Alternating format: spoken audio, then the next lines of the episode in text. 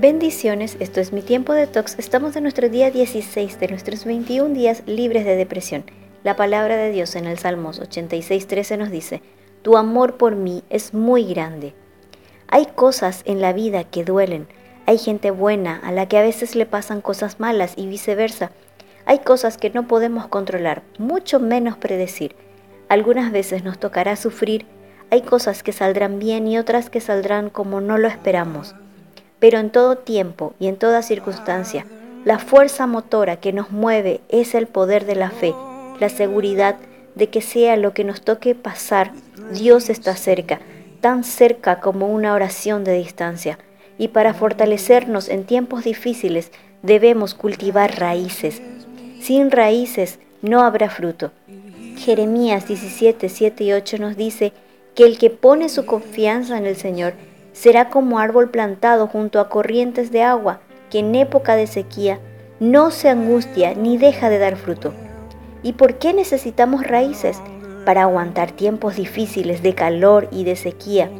En tiempos de sequía los recursos son limitados.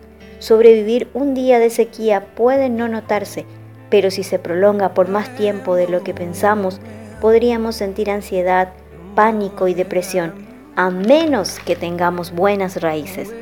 ¿Cómo cultivamos esas raíces?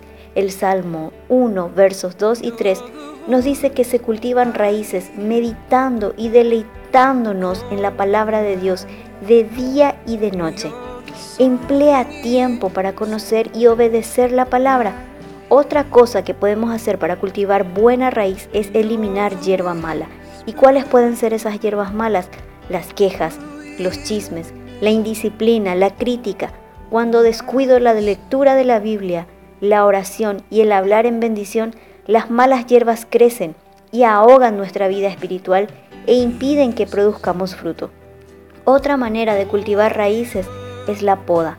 Así que si eres cristiano, Dios te ama tanto que tendrá que podarte. Dalo por hecho.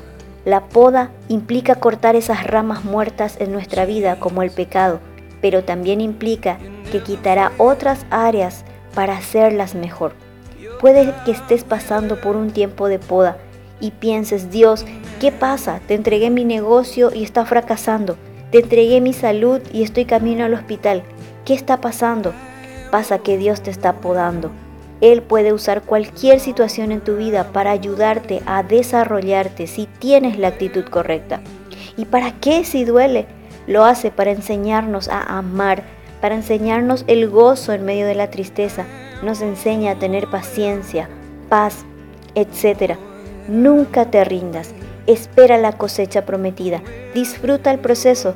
Dios hace los hongos en dos días y un roble en 60 años. ¿Qué prefieres ser, un hongo o un roble? Coopera con Dios cuando te está podando, alabando y dándole gracias. Escribe tu gratitud del día. Y recuerda la palabra de Dios en Isaías 54:10, las montañas podrán moverse y las colinas desaparecer, pero aún así mi fiel amor por ti permanecerá.